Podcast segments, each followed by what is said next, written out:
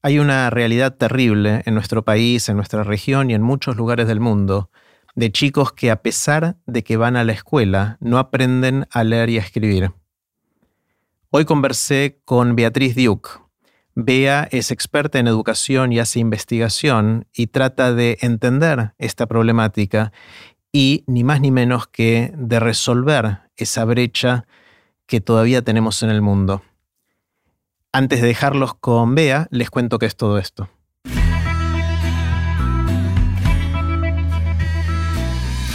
Esto es Aprender de Grandes, el podcast donde comparto lo que aprendo mientras intento aprender durante toda la vida y lo que converso con gente que admiro.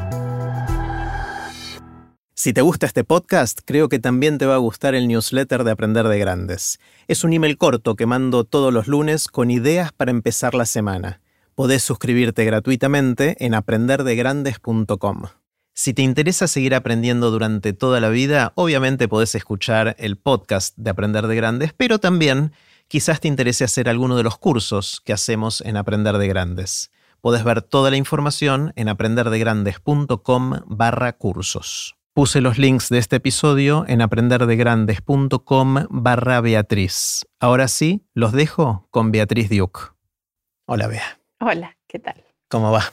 Bien, muy bien. Bueno, me interesa muchísimo saber cómo funciona esto de enseñar a leer y escribir y qué aprendiste intentando cerrar esa brecha. ¿Qué, aprendiste en todos estos años dedicada a que chicos que quizás terminan la educación formal sin ser capaces de leer y escribir, haciendo esfuerzos para que esos chicos finalmente aprendan a hacerlo? ¿Qué, qué aprendiste en todo ese trayecto? A ver, ese trayecto empezó hace un montón de años. Yo salí de la secundaria, había terminado la dictadura y eran tiempos en que algo había que hacer para que no volviera a pasar, ¿no? Y entonces yo descubrí la educación popular, Paulo Freire, el grupo Ford, eh, bueno, toda una serie de, grupos que estaban trabajando por la educación popular con la idea de que la alfabetización iba a contribuir a generar conciencia y a, promover ciertas miradas políticas que nos permitiría resistir nuevos intentos de dictadura. Y así fue que llegué a los barrios y me encontré con que, bueno, los adultos estaban como en otra cosa y descubrí a los chicos de los barrios. Lo, cuando decís los barrios es un eufemismo que usamos para decir los barrios pobres. Es básicamente los barrios en contextos de pobreza, lo que se suele llamar villa. Eso. Pero a la gente que vive en esos barrios le importa mucho que se llamen barrios. Sin, sin aclarar lo sin otro. Sin aclarar, son barrios, pero sí, esos son los barrios a los Porque que Porque es una palabra que tiene entonces varias acepciones cuando vos te preguntan en qué barrio vivís, quizás alguien vive en Recoleta, digamos, o, en Palermo o en algún otro lugar así, pero estos son otros barrios. Bien, barrios populares. Barrios populares es otra forma. Es otra forma eso, eso sí se puede nombrar así. Sí, a ver, no es que no se, puede, se pueda o no se pueda, pero yo me acuerdo del primer barrio en el que trabajé, donde destinaban mucho tiempo a discutir si eran villa o barrio. Y esta distinción era muy sentida. Y bueno, yo trabajé 15 años en distintos barrios de estos y, siempre el término villa se sintió con mucho dolor. Entonces estoy muy acostumbrada a, decir no barrios. Usarlo, Perfecto, de ahora más vamos a decir barrios y sabemos a qué nos referimos. Exactamente. Pero te interrumpí, perdón, venías diciendo... Bueno, no, que ahí descubrí a los chicos de los barrios y que lo que te pasa cuando los descubrís en su barrio es que son divinos, son entusiastas, son alegres, son, bueno, chicos. Chicos, claro. Exactamente, chicos, inteligentes, capaces pero no sabían leer y escribir. Entonces para mí era como incomprensible por qué estos chicos que tienen tantas virtudes no aprenden a leer y escribir. Y ahí empezó un camino que me tomó muchísimo tiempo, muchísimo tiempo porque las cosas que yo intentaba o las cosas que a mí me enseñaban que se suponía que tenían que funcionar, no funcionaban. Eh, hacíamos cosas divertidas, creativas, los chicos la pasaban bárbaro, les encantaban, actuaban, bueno, todas estas cosas, pero no aprendían a leer y escribir. Y me tomó más de 20 años, eh, así es, encontrar qué hacer. Perdón, vos ibas a los barrios como educadora o como investigadora de educación? O sea, ¿ibas ahí a intentar enseñar o a entender por qué no, no, aprendían? En aquellos tiempos como educadora. Fui educadora comunitaria un montón de años. Incluso, bueno, me recibí de maestra, hice el magisterio, intenté la educación formal durante un tiempo, pero volví a los barrios. Eh, y a fuerza de que los chicos no aprendieran, yo eh, soy licenciada en Ciencias de la Educación, tampoco en la carrera encontré una respuesta, pero en la carrera me contacté con un equipo de investigadoras de CONICET que lideraban Ana María Borzón y Celia Rosenberg, que estaban trabajando en una propuesta intercultural de alfabetización. Y cuando me puse a, bueno, me fui integrando al equipo, eh, descubrí que sabían cosas que yo necesitaba. Intercultural, ¿qué significa en, eso, en, este contexto eso? La idea tiene que ver con que, bueno, eh, tiene que ver con un concepto de cultura donde hay distintas culturas que están interactuando. Entonces, con una mirada sociocultural, podemos pensar que las formas de crianza, las formas de, de estos chicos en los barrios, tienen diferencias respecto de las del alumno modelo y que si no se tienen en cuenta esas diferencias es muy difícil enseñarles. Claro. Entiendo que lo que dije en la presentación es así, ¿verdad? Hay muchos chicos que terminan la formación, la, educación formal sin saber leer y escribir y aprueban el secundario, aprueban entre comillas. El secundario, en el secundario es menos, he sabido de menos casos, ingresan al secundario sin saber leer y escribir, terminan la primaria sin, saber, leer y escribir y desertan del secundario. O sea, no terminan de aprender. En general terminan de ser, este, intentan, intentan estos, Creo que en este país hubo un gran logro que fue la posibilidad de que los chicos estén adentro de la escuela. Se avanzó muchísimo en esto. Los chicos no se van, este, terminan la primaria. El problema que tenemos es que la terminan en estas condiciones, muchos chicos, ¿no? Terminan sin saber leer y escribir. Me cuesta como imaginarme cómo es la vida sin poder leer. Ya no digo escribir, leer primero es, como difícil de imaginarme vivir sin poder, o sea, estoy tan alejado de eso que me, me da culpa decirlo, pero es terrible. Vos sabés que yo tuve una, experiencia maravillosa que, hicimos con mujeres titulares del programa Ellas Hacen, un programa de desarrollo social de ya hace unos cuantos años para mujeres en situación de particular vulnerabilidad y eran mujeres que el programa promovía que aprendieran, entonces habían terminado el secundario y se estaban formando como educadoras DALE. Y una de las cosas que charlamos con ellas fue esto, ¿qué se siente no sabiendo leer y escribir? Todas conocían a alguien, a algún adulto que nunca había aprendido a leer y escribir, y ahí apareció tremendamente una palabra que yo no hubiese usado, pero que ellas usaron, que es vergüenza. Vergüenza la sensación de estar todo el tiempo avergonzado de uno mismo. Es terrible. O sea, no es solo la imposibilidad de conectar, de funcionar casi, iba a decir de conectarte con la cultura, pero eso ya es demasiado ambicioso. Eh, eh, es, de funcionar, no puedes leer los carteles de la calle, digamos, no puedes... Bueno, lo maravilloso es que encuentran formas de funcionar e incluso de que vos no te des cuenta. Mira. Mi primera experiencia con una persona analfabeta en, el primer barrio en el que trabajé, yo era muy jovencita y nos quedábamos a las reuniones de la sociedad de fomento. Y el, no me acuerdo, el presidente creo que era de la sociedad de fomento, el señor Madera, así se llamaba, y el barrio se reía muchísimo de este nombre, no sabía leer y escribir, pero había sido elegido porque era la persona más honesta que todos conocían. Y un día él había ido a la, a la municipalidad a averiguar cuáles eran las calles que iban a faltar. Y entonces viene, abre un cuaderno y empieza a leer el cuaderno y a indicar cuáles eran las calles que iban a faltar. Y yo que sabía que él no sabía leer y escribir, me moría, me moría por mirar ese cuaderno, porque dije, a ver, ¿qué está mirando? Entonces, cuando termina la reunión, logro acercarme, ver el cuaderno y en el cuaderno había un rectángulo. Ni una palabra. Se las sabía de memoria, se las, las, escuchó y las retuvo de alguna manera. No sé, pero además uno dice, ¿para qué necesita el rectángulo? Digamos, ¿qué diferencia hay entre un rectángulo y nada? Porque no es que el rectángulo tenía calles, era un rectángulo, nada más. Pero él quería que vieran que está leyendo, entre comillas. Estaba leyendo el rectángulo. Qué, un fenómeno. Qué, increíble la historia, me emociona escucharla. y además había ido a la municipalidad y había traído la información y la había retenido en la memoria.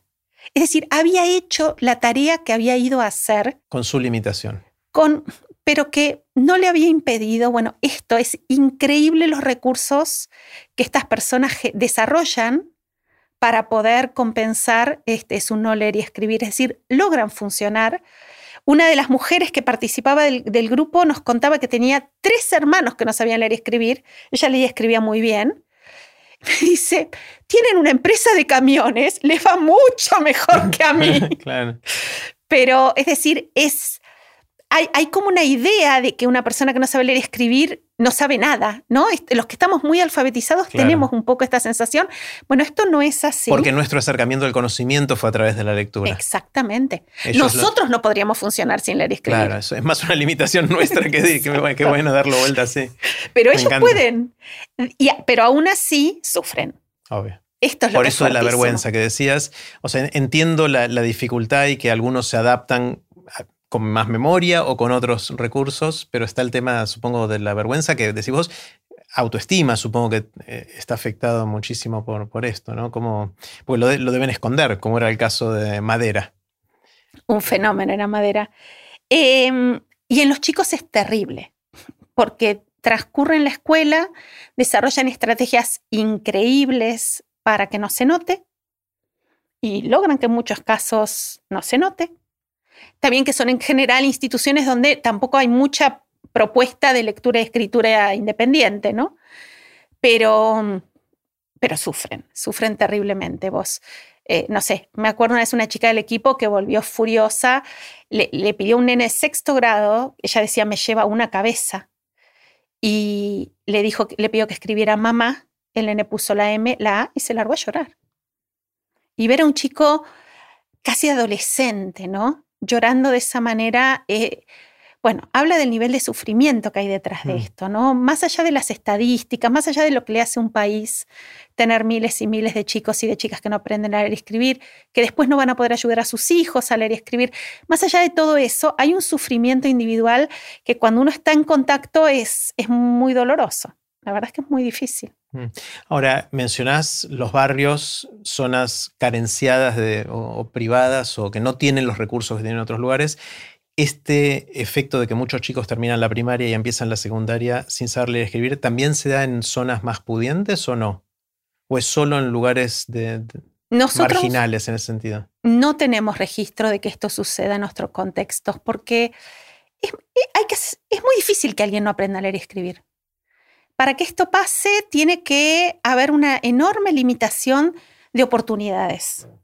Cualquier chico, cualquier chica, aún un chico con una dislexia severa, tiene una red que hace que analfabeto no es de ninguna manera. Es decir, puede leer un poco más despacio, puede, puede ser que le cueste procesar algunas palabras muy complejas, pero en los sectores medios, ni siquiera un chico con una dislexia importante va a ser Llega a esta situación, claro.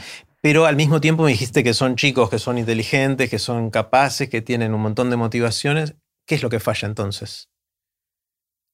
¿Qué es lo que falla? O sea, falla un tema en, en, la escuela, en el hogar. Seguramente es sistémico esto y es muy complejo, ¿no? Obviamente. Pero estoy tratando de entender cuáles son las variables. A ver, la variable sobre la cual nosotros intervenimos, porque yo estoy de acuerdo, hay muchísimas variables. Es complejo, Educar en contextos de pobreza es muy difícil, esas escuelas son lugares muy difíciles, eh, la cotidianeidad es muy compleja, es decir, hay un montón de razones para por las cuales lo que sucede en la escuela no es óptimo. Pero nuestra intervención en esa misma institución es didáctica. Nosotros le decimos a los maestros otra manera de enseñar y los chicos aprenden. Con lo cual, pase lo que pase en la casa, pase lo que pase en el barrio, pase lo que pase en otros entornos, dadas una, una estrategia didáctica diferente, estos chicos pueden aprender. Nuestros datos son que entre el 75% y el 80% de los que llegan sin saber leer y escribir, aprenden. Hay un porcentaje que no, para, para el cual lo que nosotros hacemos no alcanza. Es muy posible que haya como alguna, algún solapamiento de los factores de riesgo más social y algunos de esos chicos deben tener dislexia, este, que requeriría de un, apoyo que, que, Dale no le da. Dale es una estrategia educativa que se aplica, es muy poco tiempo por semana, bueno, pero aún con ese poco tiempo aprenden. Bueno, hablaste, Bea, mencionaste Dale ya un par de veces y hablas de nosotros, con lo cual quiero hacer una pequeña introducción de esto para que se entienda el contexto. Dale es una sigla que entiendo que es derecho a leer y escribir. Aprender a leer. Ah, perdón, derecho a aprender eso, derecho a aprender a leer y escribir, dale, perfecto, me había comido la A. eh, y que es una organización que fuiste desarrollando, que es una ONG, es una organización. Ahora tenemos una asociación civil. Es una asociación civil que se dedica a eso, a, garantizar el derecho a aprender a leer y escribir. Contame un poquito más de la génesis de eso y cómo, cómo funciona. A ver, yo eh, como investigadora de CONICET siempre seguía haciendo lo que en ese momento se llamaba transferencia este, con el equipo que yo integraba, o ahora se llama más bien vinculación tecnológica, es decir, hay una idea de que como investigadores hacemos investigación, pero también generamos soluciones o hacemos aporte a la sociedad. Yo nunca dejé de hacer esto en mayor o menor medida a lo largo del tiempo. Tenía, ah, trabajábamos, por ejemplo, con propuestas para el aula, con capacitación para docentes y demás, pero yo veía que había algunos chicos que, que necesitaban un poquito más o que les costaba un poquito más, o que pasaba el tiempo y no aprendían. Y en el mundo hay programas para apoyar a estos chicos a los que les cuesta un poco más. Entonces, un poco tomando algunos modelos internacionales, empecé a, probar cosas, básicamente. Empecé en el 2007, me iba con un grupo de alumnas y alumnos de, de la carrera de psicopedagogía de la Universidad de San Martín, nos íbamos a una escuela, yo les daba ideas y yo los observaba, observaba, observaba a ver qué qué podía ir como entendiendo de lo que les pasaba a los chicos. Y con idas y vueltas fue un proceso de, cinco años hasta llegar a la versión final. Pero lo que empezó a pasar es que en cuanto em, se empezó a, saber que había alguien que tenía una propuesta para estos chicos, apareció una demanda que estaba totalmente fuera de lo que yo habría imaginado jamás. Yo no tenía conciencia de la gravedad del problema. Tampoco sé si en ese momento era tan grave, no lo sé porque yo lo desconocía. Yo sabía que había, en las, organizaciones donde yo trabajaba, cuando nosotros empezamos a enseñar bien, teníamos un chico cada tanto que no aprendía, que costaba más, que había que apoyarlo. Nunca imaginé que iba a encontrar el panorama que encontré. Y el panorama vino a mí, digamos, ¿no? Yo no pensaba dedicarme como me dedico al trabajo con estos chicos pero empezaron a aparecer, aparecer, aparecer. Y esta sorpresa que, cuando yo lo comunico encuentro en, alguna gente, la, fui viviendo yo también. ¿Cómo que tenés 25 chicos en la escuela que no saben leer y escribir? La primera vez que vi un nene de 11 años en quinto grado que solo conocía la E, yo también dije, ¿cómo puede pasar esto? Lo que me pasó, esa fue la primera experiencia un poco más masiva de implementación de DALE, lo que yo le decía a la escuela es no importa cómo pasó. Porque Veamos qué hacer ahora. Exacto. Porque las escuelas se empiezan a torturar con esto, ¿no? Claro, y fue muy fuerte. Es muy fuerte porque, a ver, porque para que esto persista, hay una idea de que no hay nada que se puede hacer, que se intentó todo y ya no sabemos qué más hacer, y bueno, no sabemos qué más hacer. Ahora, cuando el primer chico aprende, en las escuelas, además que, que están realmente preocupadas por el problema, es casi como que antes que la, que la alegría de haber encontrado una solución está el dolor de todos los que se nos fueron así, ¿no?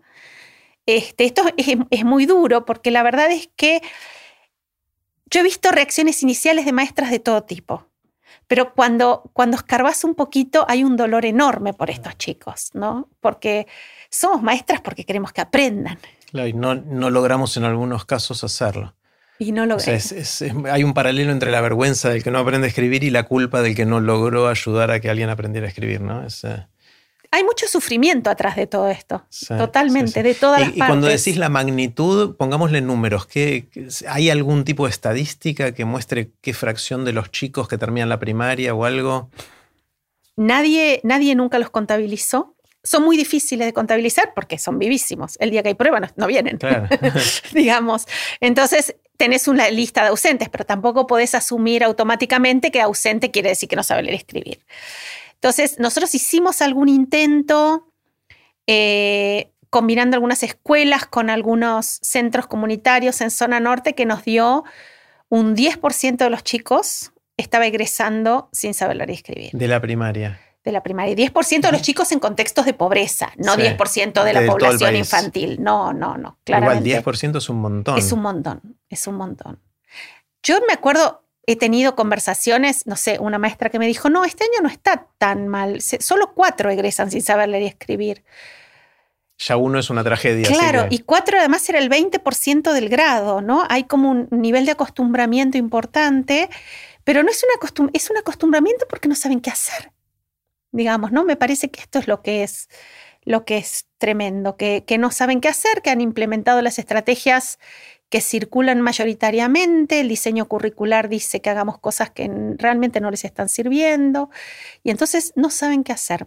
Prueban todo lo que, lo, que saben hacer, no funciona. Pero el otro 90% sí aprende.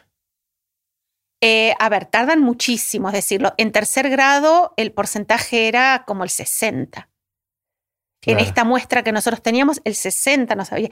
En general aprenden muy tarde. Y el otro 90 sale leyendo y escribiendo con un nivel que no es el que uno querría, pero no es esta situación de que no pueden escribir una oración. Pero quiero volver a una pregunta que te hice antes y no estoy seguro de haber entendido la respuesta, que es si en las zonas que no tienen, que no son marginales, clases medias, en otros lugares, en, otros, en otras zonas de las ciudades del país, esto no sucede así, y la inmensa mayoría, o sea, los que no aprenden son muchos menos, em, y si enseñamos más o menos de la misma manera, que falla en el hogar, porque me imagino que muchos de los chicos en, zonas eh, más eh, pudientes o más desarrolladas o con más recursos. Los padres quizás juegan un rol más activo también en que aprendan a leer y escribir, y de hecho algunos aprenden antes de empezar la primaria. ¿Es eso lo que explica la diferencia o hay algo en que se hacen las cosas distinto? Son las dos cosas. Es decir, por un lado, un chico de clase media llega del hospital a su casa y arriba de la cuna está su nombre escrito. Claro. Es decir, hay un enorme porcentaje de chicos y de chicas que crecen en un entorno que tiene tanta lectura y escritura que están desde que tienen dos meses de vida están aprendiendo a leer y escribir. Entonces, no importa tanto la, estrategia metodológica de la escuela porque no dependen de esta estrategia. Por otro lado, en términos generales, lo que la escuela ofrece dialoga bastante bien con lo que han visto en su casa. Hay como una continuidad en términos de hogar y escuela. Los chicos de los sectores populares no tienen este nivel de oportunidades educativas en sus casas, pero esto, si la escuela pudiera no tratar de replicar el modelo de los sectores medios, sino crear un, modelo adaptado a las características de esta población, no tendrían por qué no aprender a leer y escribir, porque aprender a leer y escribir en español es facilísimo. Inglés es un infierno, pero el español es muy fácil. Porque se escribe como suena. Básicamente. O muy cerquita, podés tener faltas de ortografía. Pero eso no es tan grave, digamos. Entender lo que llamamos el principio alfabético. A cada sonido una letra, en el español es facilísimo. Claro. Entonces, no hace falta tanto, pero hace falta adecuado. Esto es como una de las razones, ¿no? Entonces, hay metodologías que funcionan mejor o peor con los sectores medios, que además cuando no funcionan, los sectores medios tienen cómo compensar.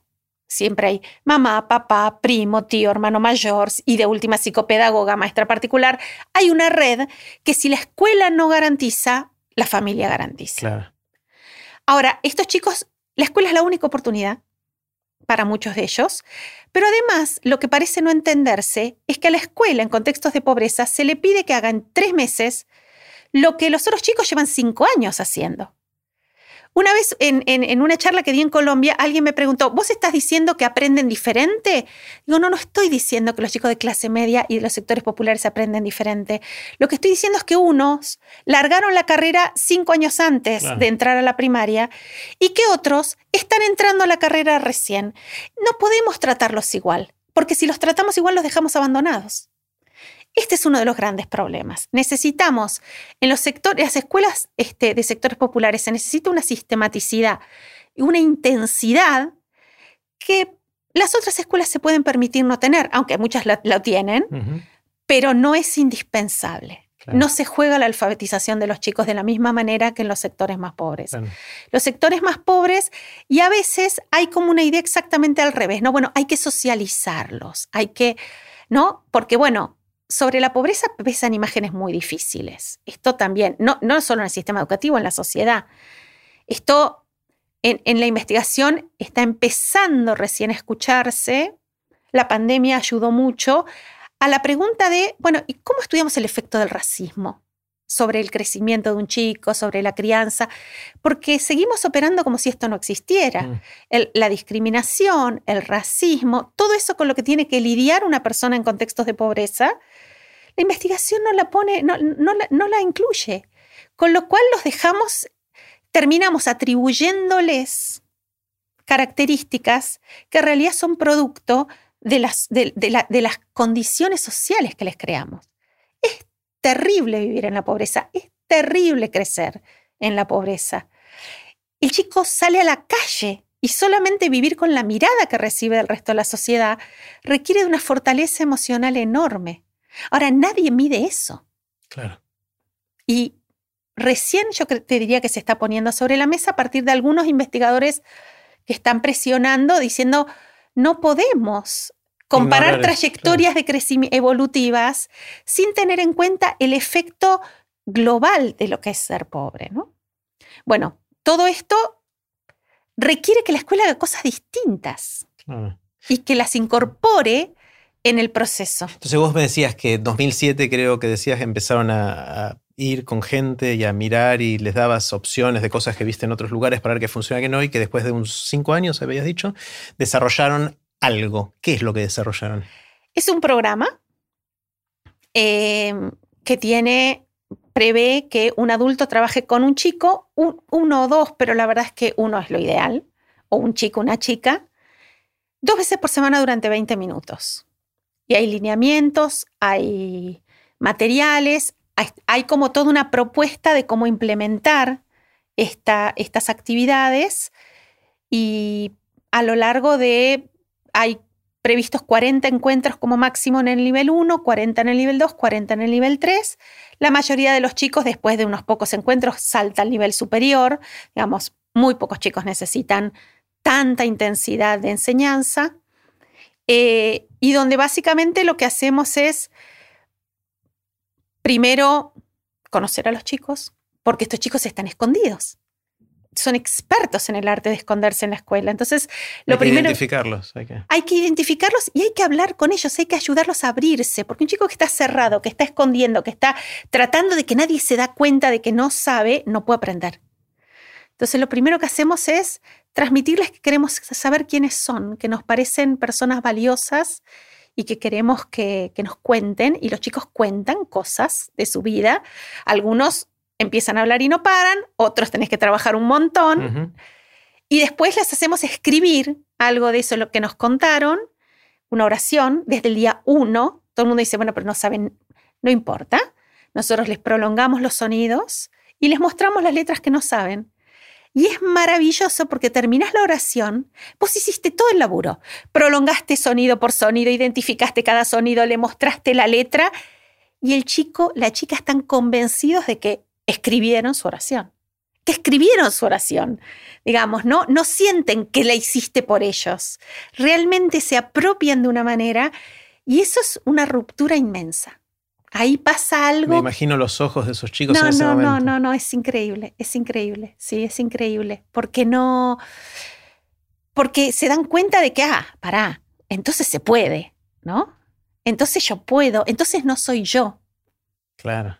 Y eso. Y ahí ya no es más vergüenza, entonces. Se, se diluye un poco la vergüenza. Se diluye. Yo me acuerdo una vez un chico, 15 años. Realmente estaba. No sabía nada cuando empezamos, un par de letras. Y a los dos meses yo lo voy a evaluar. Yo no, no, era yo la que hacía el trabajo de enseñanza, pero sí lo voy a evaluar porque lo habíamos incorporado en una de las investigaciones. Y entonces le empiezo a dictar unas palabras. El chico escribía la mitad, pero en un momento me mira y me dice, qué lento que dictas, ¿no te podés apurar un poquito? Maravilloso. Es decir, ya estaba, estaba, estaba en otro lugar. Estaba en otro lugar. Entonces mencionaste tres niveles, ahora me contás que es cada nivel. Cada nivel son 40 encuentros de 20 minutos, eso me da más o menos 13 horas si sumo todo eso. O sea, 13 horas más 13 horas nivel 2 más 13 horas nivel 3. En total dan unas 40 horas que hay que hacer esto con los chicos. ¿Y qué, salen de ahí sabiendo hablar y escribir? Bastante bien. Bastante bien. ¿Y, qué es cada nivel? ¿Qué, logras en el nivel 1, en el 2, en el 3? En el nivel 1 están los chicos que no pueden escribir una palabra completa ni siquiera una palabra muy sencillita. y básicamente nos enfocamos en la escritura de palabras, en la escritura, digamos, ¿no? es el nivel de la escritura, porque entender cómo funciona el sistema es mucho más fácil escribiendo que leyendo. Entonces, básicamente escriben. De hecho, cuando pueden escribir palabras como mesa, como pelota, ya pasan al nivel 2. El nivel 2, yo le digo, es el nivel de la lectura. Es el nivel donde tienen que empezar a leer. Tenemos un librito de historietas muy lindo que, escribió una amiga mía y, y empiezan a leer. Y empiezan a leer, van ganando fluidez, van leyendo cada vez mejor. Y finalmente el nivel 3, que no siempre se hace, porque muchas veces directamente ya lo dejan de participar de Dale, ya está, que sigan en el aula, ¿no? No todos los chicos hacen el nivel 3, pero el nivel 3 es un nivel donde el chico que termina puede leer un texto cortito. Bien. Este, por eso, si el chico está en segundo o tercer grado, no tiene sentido, digamos, sigue, sigue en su grado y, sigue para adelante. Claro, ya se pusieron al se día. Se niveló, claro. se niveló. Sí, sí, sí. 40 horas para lograr eso que no logró la escuela en un montón de tiempo es que lo que hay que hacer es que despeguen. Ese es el gran tema, ¿no? Mm. Que arranquen. Y eso son 10 horas de trabajo. Obviamente, si nosotros encerramos a un chico 10 horas, no va a funcionar, ¿no? Son 10 horas distribuidas en el tiempo, con, cierta periodicidad, periodicidad. Nosotros regulamos mucho qué palabras se leen, qué palabras se escriben, graduamos muchísimo la dificultad. Es un programa pensado para avanzar muy, muy, muy, muy, muy despacito. Este, para adaptarse a chicos que, a ver, yo tampoco es que digo que ninguno tiene ninguna dificultad. Lo que digo es que ninguno tiene una dificultad que justifique que, después de seis años no sepa leer y escribir. Este, o por lo menos el 80% no la tiene. Capaz que les cuesta un poquito más. Sus compañeros, muchos de sus compañeros aprendieron, con lo cual esto significa que a ellos un poquito más les costaba, o prestaron menos atención, o faltaron más, o bueno, por alguna razón quedaron atrás, pero no tienen nada que justifique que esta situación dure seis años, siete años, ocho años. Claro. Em, me parece increíble. Hay otro factor y es que cada chico está con un adulto. hay un tema ahí que quizás no tenemos tantos adultos que quieran hacer esto y que quieran dedicarle el tiempo. Em, ¿Ese es el cuello de botella para que esto crezca y explote o, conseguir suficientes tutores? ¿Lo llaman? ¿Cómo lo llaman? ¿Acompañantes? ¿Cómo... Depende, porque en la escuela son docentes, entonces son maestras, mm. maestros. Eh, hablamos de educadores comunitarios cuando es fuera de la escuela. A ver, acá hay varios temas. Acá hay un tema fundamental que es que nosotros trabajamos en una línea teórica que no es la línea mayoritaria. Mm. Entonces tenemos muchas dificultades en algunos contextos para que nos habiliten a, trabajar en estos espacios. Nosotros tuvimos una experiencia increíble en, Mendoza. Empezamos a partir del trabajo de una fundación en tres escuelas, después cinco, después siete, pero desde el ministerio nos estaban mirando y algún día decidieron que les gustaba lo que hacíamos. Entonces, este, en el 2015, la ministra Ana María Inés Bolmer en ese momento, nos llaman y nos dicen lo queremos para toda la provincia. Wow. Sí. Yo les contesté, les digo que sí solo porque son ustedes, porque los mendocinos son tan organizados, tan organizados que dije, bueno, vamos a poder. Armamos una serie de seminarios, formamos a una, cantidad de gente que después formó a otra gente. Eh, es decir, la, propia provincia se encargó de difundirlo. Eh, de hecho, después de esos cinco seminarios, el 52% de las escuelas de la provincia reportó haberlo adoptado. Y yo volví en el, esto fue 2015, yo volví a Mendoza en el 2017 porque con, con Globant habíamos desarrollado un videojuego y lo queríamos probar. Y entonces quería 200 chicos y chicas de cuarto a séptimo que no supieran leer y escribir para eh, probarlo. Para ver, hicimos una comparación entre si con el videojuego aprendían tanto como con la maestra. Y no conseguimos a los chicos. Qué buena noticia. Lo conseguimos. Eh, finalmente tuvimos 170 chicos de tercero, básicamente, con unos poquitos de cuarto y algunos de quinto, sexto, que yo los fui a ver personalmente y eran chicos con dificultades. Pero, digamos, eh, prácticamente el problema se había resuelto. Wow.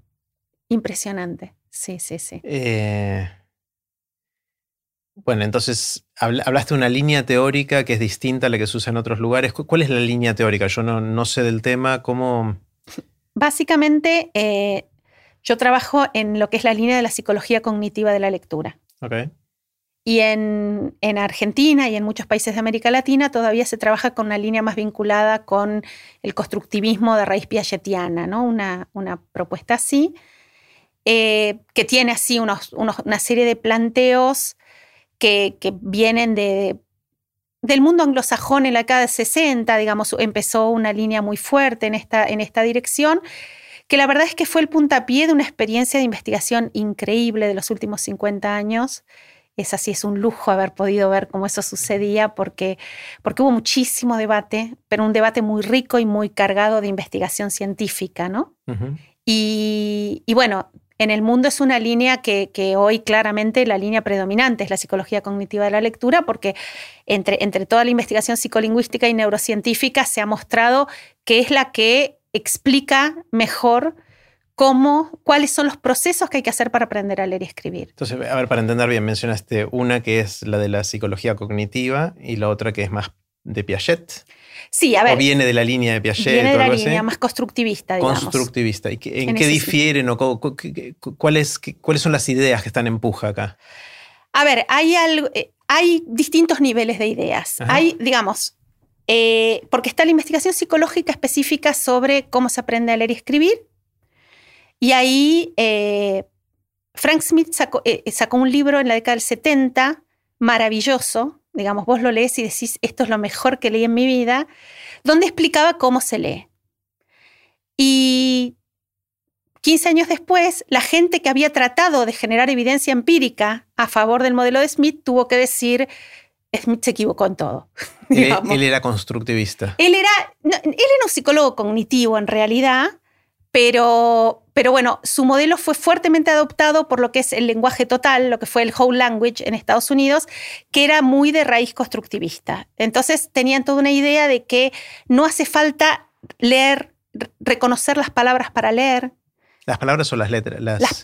es decir, eh, las letras, perdón, para leer, digamos, que, que, se que el lector, cuando lee un texto, anticipa la palabra que va a venir y que con un par de referencias anticipa en base a su conocimiento del mundo, de los textos, de lo que ya viene leyendo, y que eh, eh, a partir de observar un par de, letras, confirma o no su hipótesis y entonces lee muy rápido, porque no tiene que procesar todas las letras, le alcanza con confirmar.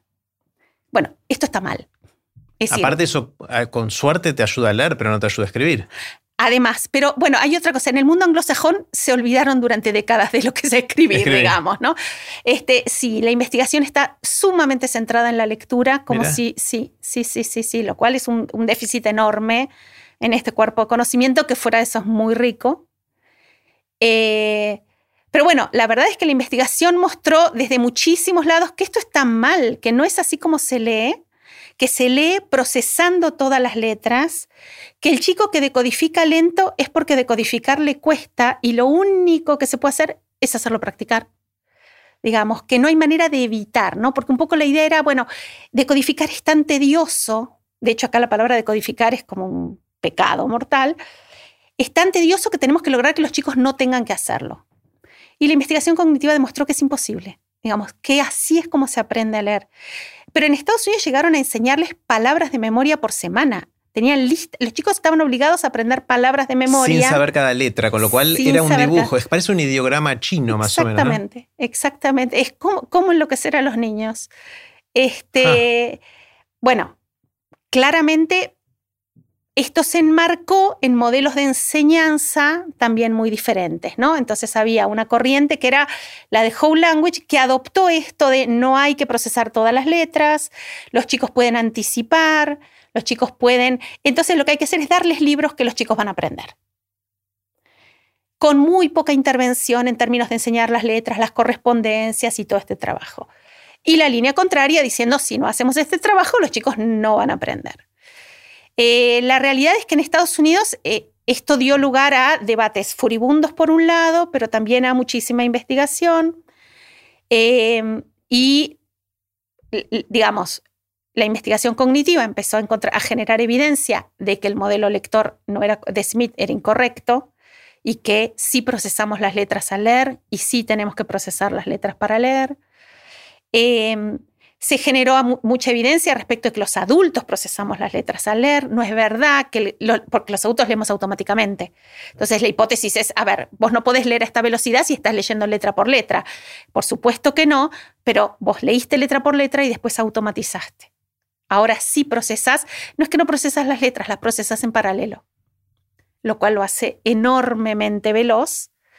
Este, y esto se asoció a modelos de enseñanza, un modelo más vinculado a esta cosa de dejemos que los niños descubran por sí mismos, eh, el, docente no tiene que enseñar, sino que crear las condiciones para que los chicos aprendan, y la gente que estaba más interesada en una enseñanza sistemática de las letras, adoptó más bien un modelo de lo que llamamos instrucción explícita, es decir, no es la escuela tradicional, claro que no, pero sí hay que enseñar sistemáticamente, organizadamente, hay que el docente tiene que modelar, Después tiene que haber práctica guiada, la práctica independiente viene después, pero no es que dejamos a los niños que descubran. Y esto generó como dos grandes polos en disputa. Em, hay una investigación interesantísima de Presley donde él lo que hace es, dice, bueno, a ver, ¿y qué hacen las maestras en medio de esta guerra? ¿no? Y lo que encuentra es que las mejores maestras toman lo mejor de cada planteo, por supuesto. Es decir, llenaron las aulas de libros, que era lo que proponía uno, pero no dejaron de enseñar sistemáticamente el trabajo con el sistema, ¿no? Entonces, bueno, se viene haciendo como toda una evolución en esa dirección de, a ver, ¿cómo hacemos confluir estos modelos? Porque hay cosas interesantes, pero no se puede abandonar la enseñanza sistemática del sistema de escritura. Pero espera, me dijiste que este, este libro tan influyente fue de los 70? Sí y que después durante 15 años estuvieron investigando, eso me lleva a mediados de los 80. De eso hace ya 35 años. O sea, ¿por qué todavía... A ver, en Estados Unidos la batalla se cerró en el 2000 recién, a pesar de todo, ¿no? Es decir, en el 2000 se aceptó que había que hacer ciertas cosas. Em, ¿Por qué nosotros 20 años después? E, es una pregunta que me cuesta contestar. Mm. Que me cuesta contestar. ¿Qué es lo que yo creo que es más grave? De la mano de estas ideas viene, por ejemplo, la idea de que, no, de que tener un método de enseñanza de la lectura y la escritura está mal. Una vez a mí una maestra vino y me dijo, mira, no, yo no puedo implementar el DALE porque mi directora dice que el DALE está mal porque es un método. Yo la miré y le dije, por favor, decime que te dijo que es un método malo. A mí no me importa que digan que es un método malo. ¿Pero, qué? pero que alguien diga que lo que tiene de malo es que es un método es terrible. Porque, ¿qué pasa? Si en los institutos de formación docente y en las capacitaciones les decimos a los maestros que tener un método coarta la creatividad, los dejamos sin herramientas. Ah. Entonces, lo que termina pasando es que los métodos, en, muchas escuelas, lo que termina viendo es mame mi momú, porque los maestros necesitan un método. Ahora, en lugar de acercarles los métodos que desde hace 40 años sabemos que son los más eficaces, les seguimos diciendo que no hay que tener un método, que hay que crear un ambiente alfabetizador y que con eso solamente va a brotar la lectura y la escritura, los estamos dejando en una posición terrible, terrible, porque no les damos las herramientas. Mm. Y no, sin un método de enseñanza de la lectura y la escritura, los más pobres no aprenden. Sí, si lográramos en los barrios, en las escuelas de los barrios, hacer que las maestras y los maestros enseñen con este método, ¿haría falta igual Dale o no? Yo siempre digo que yo aspiro que Dale desaparezca. Claro. Eh, o que quede para primer y segundo grado, ¿no? Siempre tenés algunos que se van quedando atrás y que rápidamente uno los puede, los puede encauzar. Dale, eh, el objetivo es que Dale no pase de primer y segundo grado. Mm. Es decir, en segundo grado ningún chico tiene que no saber leer y escribir. Entonces, yo creo, si la pregunta es si yo creo que es posible, yo creo que es posible. Nosotros hemos empezado a trabajar con algunos ministerios de educación de, provincias para, para, trabajar con primer y segundo grado, eventualmente después tercero. Y en, en Entre Ríos empezamos hace muy poquito, todavía no tenemos tanta información, pero en Salta empezamos a implementar algunas acciones en algunas escuelas en agosto, en otras en septiembre. Para fin de octubre, hace muy poquito, hice una recorrida de escuelas y la verdad es que cuando tuve el encuentro con las maestras les dije, miren, yo no sé si le ganamos a la pandemia, pero que le empatamos, le empatamos, ¿eh? En dos meses. Wow. Digamos, chicos escribiendo textos en las escuelas con, con, más facilidades, digamos, y muy pocos chicos que no podían escribir. Eh, así que sí, yo estoy convencida de que si hacemos otra cosa, tendríamos totalmente un panorama mm. diferente. ¿Qué, pasa en otros países del mundo? Porque me imagino que no somos muy especiales o únicos en, tener esta problemática, ¿no? O sea, zonas carenciadas o barrios populares existen en, lamentablemente en demasiados países y me imagino que deben tener un problema parecido. ¿Están lidiando con esto también o no? ¿O es algo más, más local? A ver, esto es algo que los países no reconocen mucho. Mm. Tampoco acá en Argentina se reconoce mucho. Y tal vez si se reconociera, podríamos localizar en qué zonas nos pasa mucho esto, tal vez en otras no. Más allá de que yo recorro y me encuentro, y las maestras me dicen que esto pasa en muchos lugares, ¿no? Em, en América Latina pasa seguro. Esto no me cabe ninguna duda.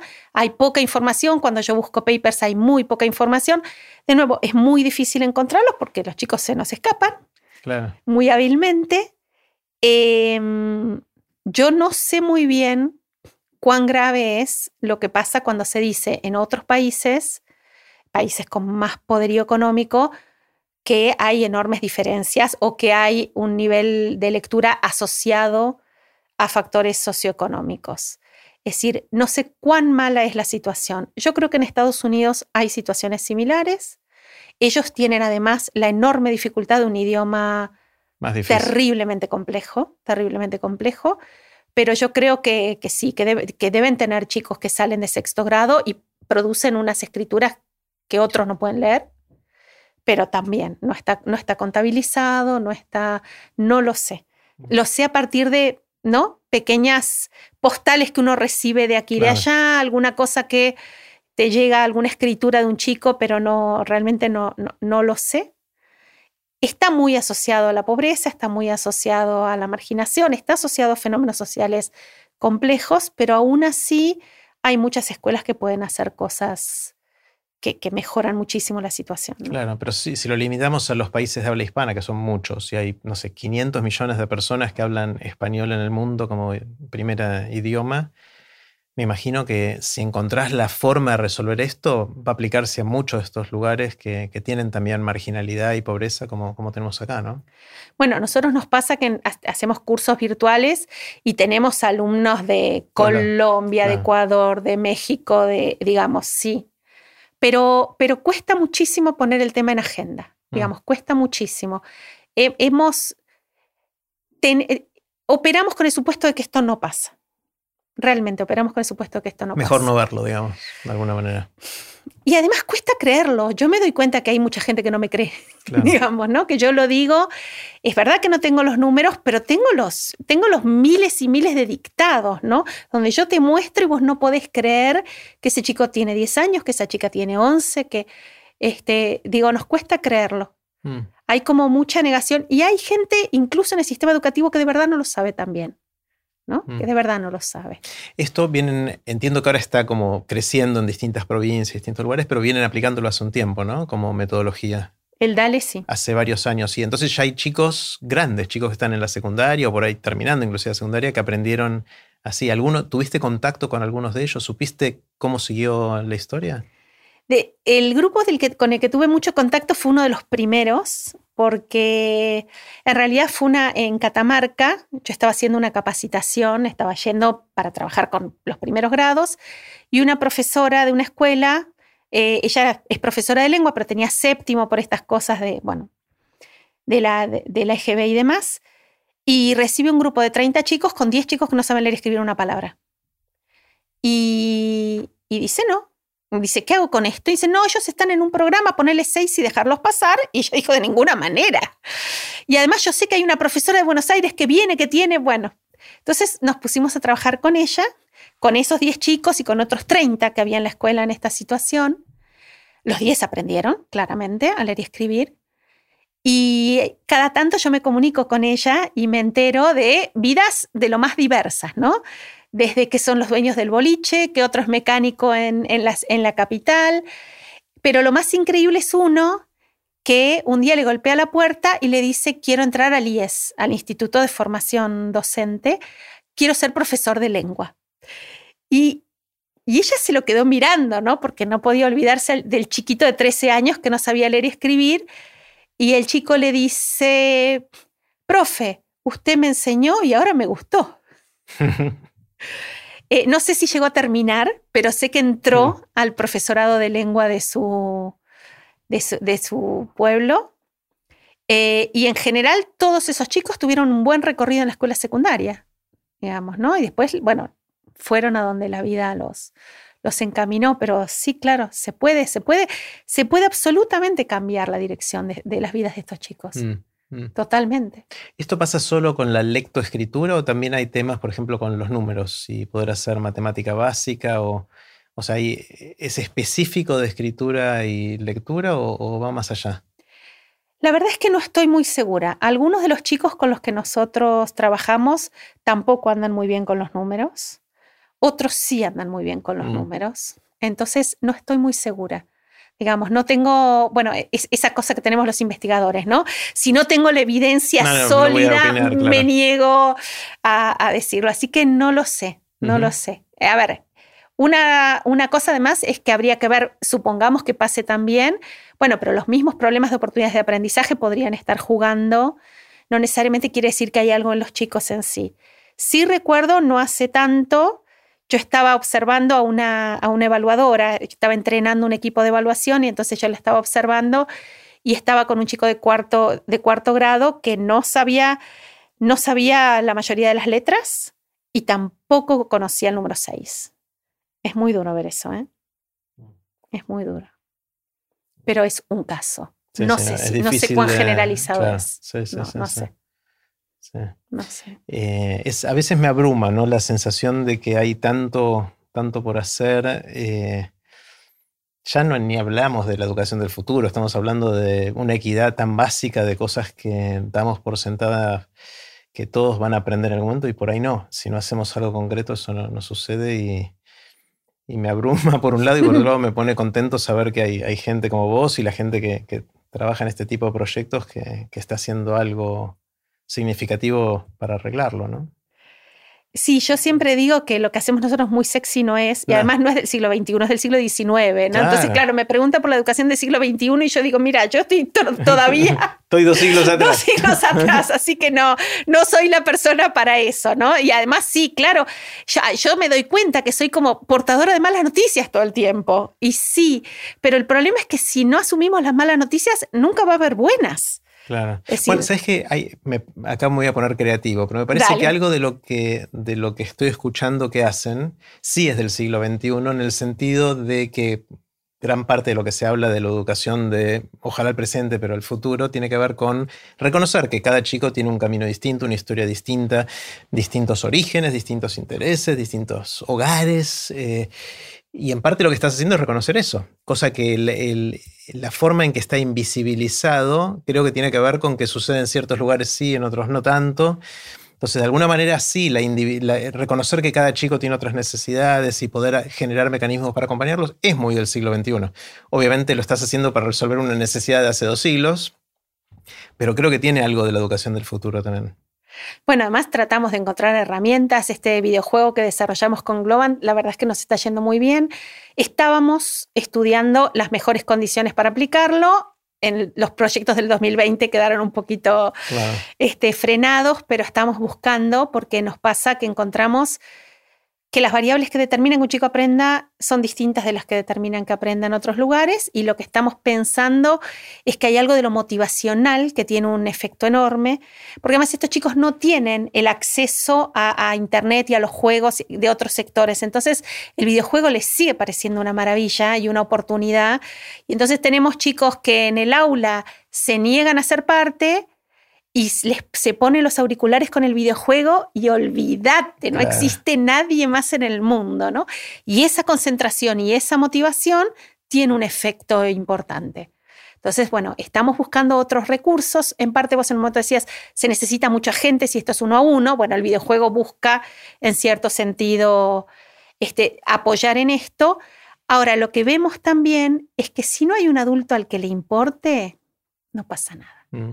No hay videojuego que pueda con eso, ¿no? Entonces, el videojuego es un recurso para que un docente, para que una docente pueda trabajar con muchos chicos a la vez. Bueno, eso ya es un golazo, ¿no? Porque eso es... Por supuesto. Es súper importante. Pero no es un recurso decir, bueno, revolvemos videojuegos que no, no, no, eso no funciona. No, bueno, eso, se va a parecer a pongamos bibliotecas que van a aprender, digamos. bueno, tal cual, tal cual. Digamos que es así, digamos. Tenemos que estar ahí. Hay que ponerle el cuerpo. Si no, los chicos no, no van a aprender a leer y escribir. Pero si estamos ahí, bueno, nada, nuestro esfuerzo es las mejores herramientas posibles bueno, ojalá, ojalá puedan crecer rápido y cerrar esta brecha y que ya no sean más necesarios y que puedas dedicarte a otra cosa. ojalá, eh, estaría encantada. Sí, sí, sí. Encantada. Vea, quiero hacerte preguntas cortitas. Eh, las preguntas son cortitas, pero vos tomate todo el tiempo que quieras para, para, responderlas. Y la primera es la del viaje en el tiempo. Suponete que alguien viene y te dice, inventé la máquina del tiempo y ahora podés viajar a la época que quieras, al lugar que quieras, y te deja probarla una vez te dice, te voy a dejar que hagas un viaje a donde quieras y a, y a cuándo quieras, y después volvés al aquí y ahora, ¿no? ¿Irías al pasado o al futuro? Yo al futuro le tengo un poquito de miedo. Así que que vayan otros a ver qué hicimos con el planeta Bien. en el futuro. Em, yo tengo, hay una persona a la que quiero ir a ver. Ajá. Qué no hace mucho leía que el alfabeto griego lo tiene que haber creado una persona, porque no hay rastros de intentos. Cuando una creación es colectiva y a lo largo de mucho tiempo, va dejando huellas del proceso de ves una primera letra que va evolucionando y que... Y que hay una hipótesis de que esto fue un lingüista genial. Y yo se me instaló en la cabeza la imagen anacrónica, por supuesto, del tipo en un bar, escribiendo en un bar. A ver qué puedo inventar hoy. Pero además, imagínate, digo tipo porque en esa época es poco probable que una mujer tuviera esas oportunidades. Quiero conocerlo y quiero verlo pensando, ¿no? Se me, tengo esa imagen en la cabeza, insisto, mi versión es totalmente anacrónica y probablemente me frustraría, pero me encantaría que haya sido una mujer. Sería maravilloso. Como eh, hace poco alguien me dijo que el, la primera el primer poeta en realidad fue una poetisa, que, tenemos rastros, ahora no me acuerdo el nombre, de una griega, que hay rastros de sus poemas que la gente los aprendía y todo eso, y era una mujer, parece. Sí, sí, sí, sí. Eh. Bueno, acá no sabemos, no sabemos nada, pero hay alguien que algún día le puso vocales al alfabeto, a la versión heredada de los fenicios aparentemente. Y lo transformó en el griego. Y lo transformó en el alfabeto, que, en el alfabeto griego. E inventó el alfabeto, es decir, una representación para cada fonema. Es decir, una genialidad enorme, anónima, y que ahora parece que hay alguien que lo hizo. Que después el mundo anglosajón lo arruinó poniendo eh, así, la correspondencia, claro, dejó de estar la correspondencia entre fonemas y bueno, eh, mira que bueno, buenísimo. vamos a averiguar quién fue, a ver si, si, podemos puedo mandarte. Claro, dale, dale, yo me anoto, yo me anoto. Vea, ¿hay algo que sepas ahora que te hubiese gustado saber hace tiempo atrás cuando estabas empezando en todo este camino y que no sabías? Bueno, me hubiese gustado que no me tomara 20 años. Sí, claro, claro. ¿Pero por qué? ¿Qué sabes ahora que antes no sabías? Que... Bueno, conozco toda una línea de, investigación que en ese momento igual estaba bastante desarrollada, no como ahora, digamos, yo me había enterado de mucho más, habría hecho mucho más el recorrido acompañándolos, pero me habría encantado saber enseñar a leer y escribir como sé ahora y que no me hubiese tomado todos esos años, sí, claro. Para poder empezar a ayudar más temprano. Por todos los chicos que se fueron, ¿no? Que se pasaron y que no, y que yo intenté y no pude, digamos, mm. porque yo también intenté y no pude, claro. Sí. Em, ¿Hay algo en lo que tengas una opinión? Acá te hago la pregunta y sospecho cuál es la respuesta, pero te la hago igual. ¿Hay algo en lo que tengas una opinión que sea distinta a la de la gente que te rodea? O sea, me refiero a un grupo más íntimo o también puede ser un, grupo más amplio. ¿En qué opinas para un lado que la gente que te rodea opina distinto? Yo no sé si es un tema de opinión, pero sí es una mirada. Ah. Eh, una vez acompañé a una amiga que tenía un problema en la vista, la acompañé al oculista y descubrí que no podía ver la letra más grande, la grandota. Y entonces estábamos en la sala de espera, le digo, si vos fueras pobre, si fueras campesina, serías ciega. Me vino y me dijo, ¿por qué haces siempre esos comentarios? Muy adecuadamente. Pero yo no me había dado cuenta que yo hacía siempre esos comentarios, ¿no? Y ahí me empecé a dar cuenta de que hay algo de los 15 años de trabajo en los barrios que me cambió la mirada. Que la mirada sobre la pobreza, sobre las personas en la pobreza, sobre los chicos en la pobreza. Y que, bueno, obviamente hay mucha gente que tiene esta mirada que tengo yo, pero hay mucha gente que no. Y se me hace difícil, ¿eh? Cuando realmente me encuentro con alguien que, que dice lo que se dice masivamente, pero que yo considero que es un prejuicio. Mm. Eh, es incómodo. Por ejemplo, ¿qué, tipo de cosas se dicen que te ponen así? Que son ignorantes. Claro.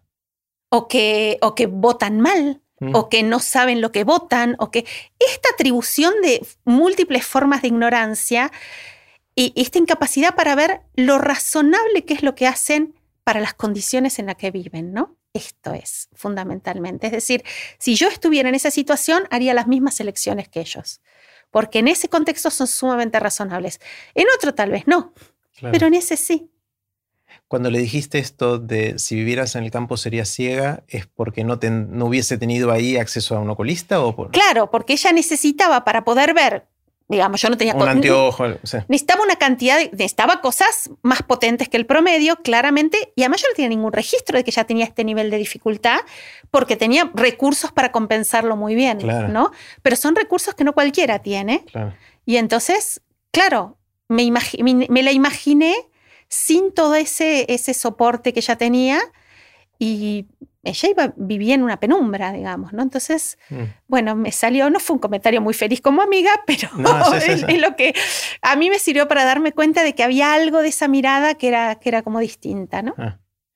Eh, ¿Hay algo en lo que hayas cambiado de opinión, que opinabas para acá y te diste cuenta que en realidad la cosa iba para otro lado? Cosas domésticas un montón. ¿Como por ejemplo?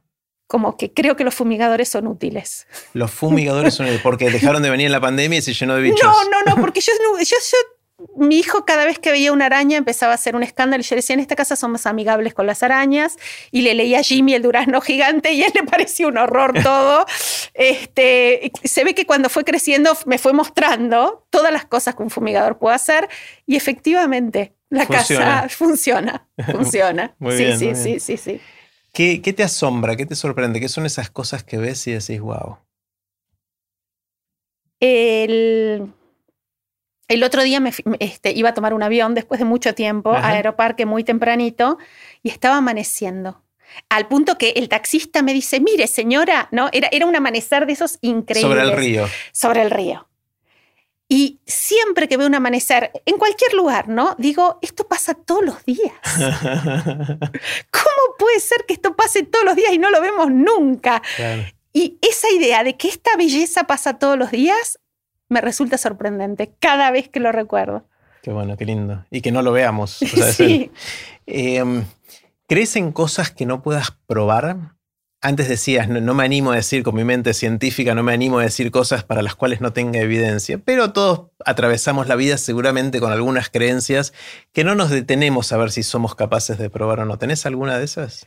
Yo tengo una beta metafísica, sí, sí, sí, sí, pero, pero en realidad, porque tengo evidencia.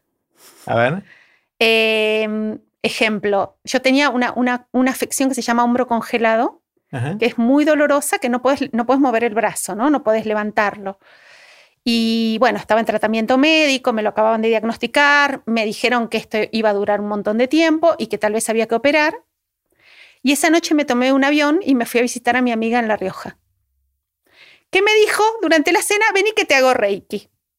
Y yo le dije, lo, lo, primero que pensé fue, ay, no, me tengo que acostar con lo que me duele el brazo, porque cuando estás acostado es cuando más duele. Me dicen, bueno, te pongo un almohadón. Esa mañana con el médico no pude levantar el brazo. Esa noche después del Reiki, no pude levantar. Desde ese momento tengo una cierta apertura a ciertas formas de, la, circulación de la energía que no puedo explicar. Está bueno. Pero ¿qué pasa? Está genial. ¿Tenés habilidades inútiles? Cosas que sepas hacer, pero que no son muy útiles. No tengo muchas habilidades útiles. no voy a perder el tiempo en tener habilidades inútiles. No, no, no, no. carezco, carezco básicamente de, habilidades en general. Sí, igual la gente que después la piensa en algunas se da cuenta que siempre alguna utilidad tiene, ¿no? Ese, eh, eh, cualquier cosa que sepas hacer. Eh, pero supongo que algunas habilidades tenés porque con todo lo que me contaste cosas útiles podés hacer. Bueno, puede ser, puede eh, ser, puede ser. Bueno, el, cuando tenés que aprender algo nuevo, suponete que decidís embarcarte en una línea en la que no habías estado antes y tenés que meterte en un mundo, ¿no? Eh, por decisión o por situación del contexto que te lleva en esa dirección, ¿cómo, cómo encarás el desafío de aprender algo nuevo? ¿Por dónde empezás? Busco papers. papers científicos, mira. Sí, estoy totalmente arruinada. Sí, sí, sí, sí, O sea, vas al, al Google Scholar o al equivalente de eso y buscas el paper. Vas a la fuente eh, básica, original. No es que te lees el, el libro o googleas un video en YouTube. No, no, no, no, no. Creo que eso es generacional, digamos. Creo, y creo que algún día lo voy a tener que aprender. Yo busco papers, es así, no lo puedo evitar. Lo primero que hago es buscar algún paper. Sí, sí, sí. Google Scholar, básicamente eso, eso es lo que hago.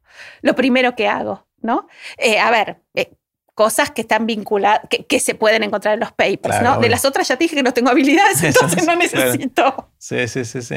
Eh, qué loco. Creo que esta pregunta la vengo haciendo hace mucho. Es la primera vez que alguien me responde Google Scholar, digamos, como, como fuente original, que está buenísimo, está bárbaro. Pero es. Pues es que una vez Juan Carr me preguntó qué me había dado el CONICET. Ajá. Yo nunca lo había pensado. Y le ¿Qué te había dado en el sentido que te había aportado en la vida, digamos? Pregunta, claro, sí. Una pregunta muy abierta, ¿no? Sí, pero en ese sentido, ¿qué me había aportado? Y a mí lo que me salió, sin pensarlo mucho, fue una relación con el conocimiento. Mira. Y creo que es un poquito esto, ¿no? Dame la evidencia, dame, decime cómo sabes esto. Salvo que hagas Reiki, que es otra cosa, digamos. Pero hay algo de esto que me, que me doy cuenta que me pasa, pero además porque me funciona porque termino encontrando un paper que me dice algo buenísimo. Entonces, a ver, soy experta en pasarle los ojos a los papers, ¿no? Digo, no es que me leo 50 millones de papers, pero, pero busco ahí y encuentro, ¿eh? Está buenísimo. ¿Cuáles fueron las lecturas, pueden ser libros o papers, eh, que más te influyeron en tu vida, que te marcaron, que hicieron que la vea que está hoy acá sea quien es. ¿Qué, ¿Cuáles fueron esas lecturas, ficción, no ficción, de lo que fuera, que te marcaron? A ver, eh, hay un autor que a mí me enseñó todo lo que sé sobre la pobreza, que es James Baldwin, que lo encontré por casualidad. Nadie sabe cómo, cuando yo tendría 14, 15, había aterrizado un libro en la biblioteca familiar, el único que está en español. En realidad, en la biblioteca que mis padres tenían una quinta donde yo me aburría un montón, entonces rebuscaba eh, y ahí descubrí un libro que así me, abrió la cabeza de un modo impresionante. ¿Qué es el libro este? El libro se llama eh, Blues de la calle Bill, creo que es la traducción. No es un autor muy conocido, no es, e, es, lo único que yo encontré en español de él, pero básicamente, eh, digamos, él era, no me acuerdo exactamente cuándo nació, pero 1925, 30, es decir, negro, homosexual, Imagínate las cosas que le pasaron en la vida en aquellos años.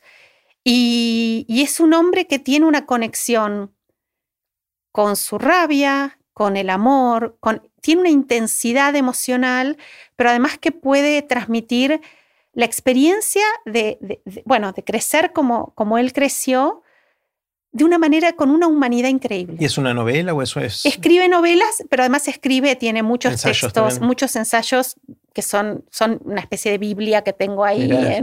Sí, sí, sí, a la que recurro periódicamente, pues además escribía, que era una cosa increíble.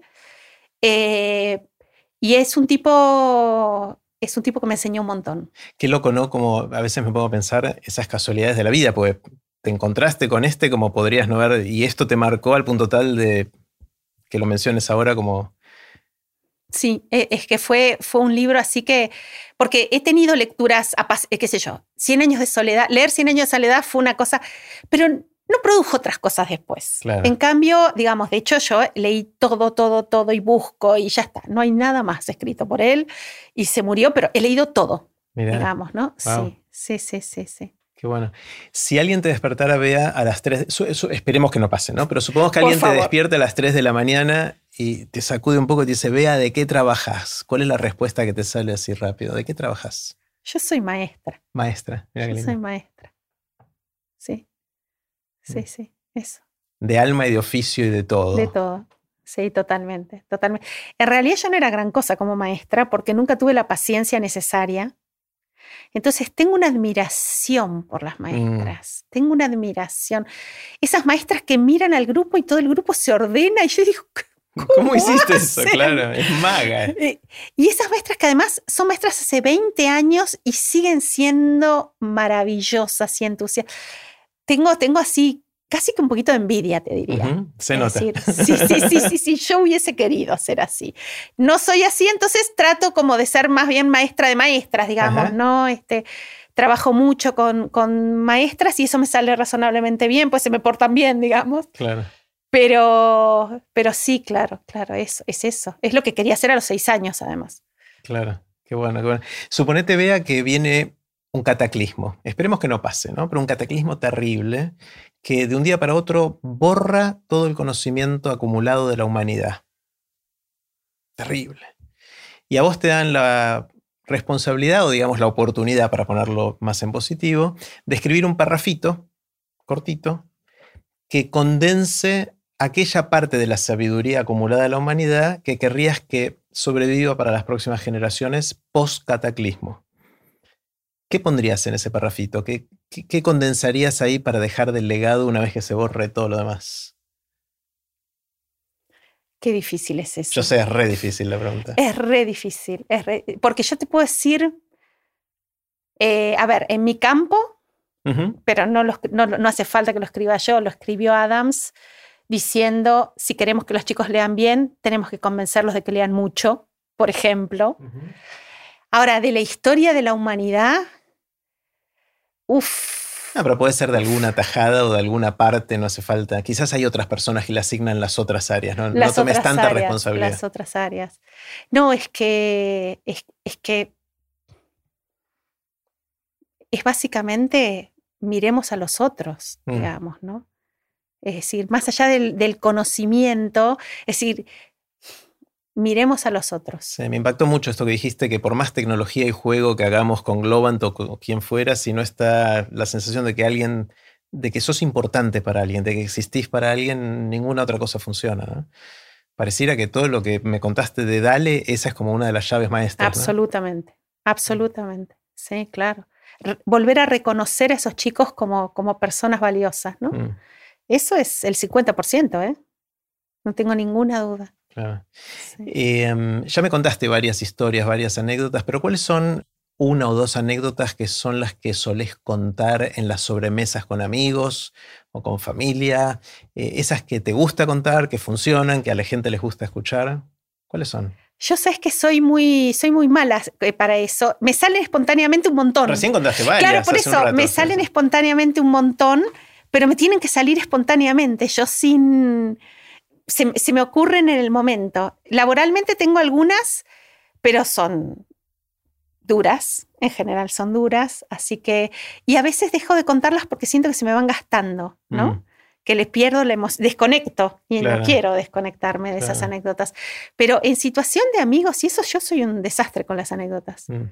Contame una de las profesionales laborales si, querés. No, sí, sí. El, a ver, una de las que más me impresionó, que yo la conté mucho tiempo hasta que me empezó a pasar esto, fue en una escuela, también en Catamarca, en un primer grado, que yo fui a modelarle una serie de, actividades a, a, una maestra. Y veo un nene que estaba, además estaba, estaba ubicado de, como de costado. Claramente no era su lugar habitual y había un lugar vacío en el fondo. Digo, este es el que siempre lo sientan en el fondo y me lo trajeron acá para que yo lo mire. El nene miraba fascinado, no participó, pero miraba fascinado. Cuando suena el recreo, le pregunto a la maestra, la maestra me dice, como yo preveía, no sabe nada, no sabe nada, no sabe nada. Entonces me voy al, al recreo, me siento al lado de él, que estaba con un primito, y veo que el nene está todo el tiempo escondiendo las manitos en las mangas del suéter. Y veo que las manos están negras. Y entonces le digo, ¿te quemaste? Y el primito, e, este nene era muy tímido y no me hablaba, pero el primito era un personaje me miró como diciendo, ay Dios mío, esta mujer no puede ser más ignorante. Me dice, no, él pela nuez. Si yo te pregunto un poquito sobre pelar nueces, los porteños estamos todos en problemas. Yo mucho del asunto no sé, pero aparentemente la familia de él vivía pelando nuez, sacándoles la primera cáscara para la venta. Y eso te mancha. Entonces, cuando volvemos, le digo a la maestra si no me deja escribir un texto con los chicos y les cuento quién es este nene, digamos Juan, y nos ponemos a escribir la historia de Juan. Juan así, ¿no? Todavía no había abierto la boca. Y entonces en la historia yo pongo que Juan pela nueces. Y entonces un chiquito del fondo dice, ah, por eso tiene las manos todas negras. Y yo diciendo, ay, no, viste, porque no era eso lo que yo quería que saliera de, de Juan. Pero bueno, viste, tenía algunos años de entrenamiento, digo, Juan no tiene las manos negras, Juan tiene las manos pintadas de nuez. Ustedes no saben que hay un montón de cosas que pintan. Y empezaron, sí, que hay piedras que pintan y que la tierra pinta y todo esto. El chiquito del fondo, yo quiero ver. Y entonces lo miro, lo miro a Juan y le digo al nene, vení a ver. Y entonces en un silencio sepulcral se empiezan a levantar todos los chiquitos, seis años, y lo rodean a Juan, que me mira espantado, y le digo, Juan, mostrales. Entonces Juan suelta y saca las manitos. Y por primera vez muestra sus manitos en la escuela. Y la miro a la maestra que se le caían las lágrimas. Y yo después le decía, Hoy, por primera vez, Juan vino a la escuela.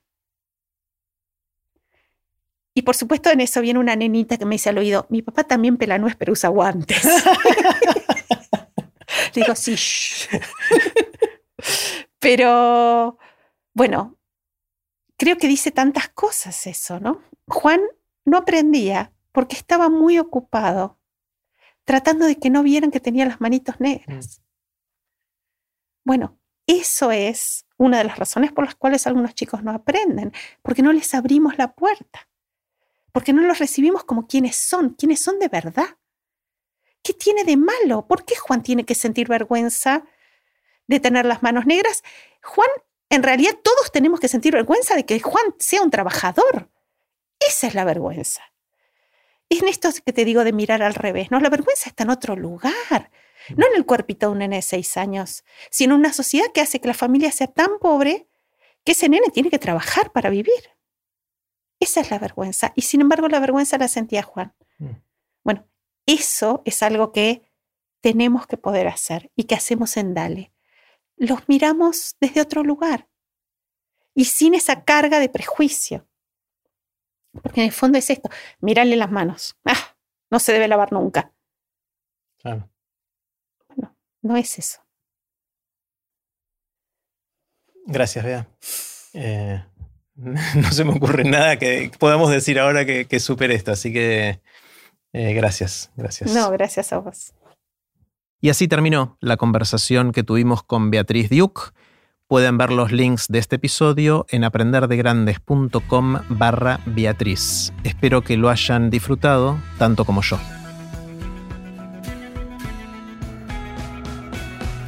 Recuerden que pueden suscribirse para no perderse ningún episodio de Aprender de Grandes en aprenderdegrandes.com. Los espero en el próximo episodio de Aprender de Grandes, cuando les cuente lo que aprendo en mis intentos por seguir aprendiendo durante toda la vida y en las conversaciones que tengo con gente que admiro. Chao.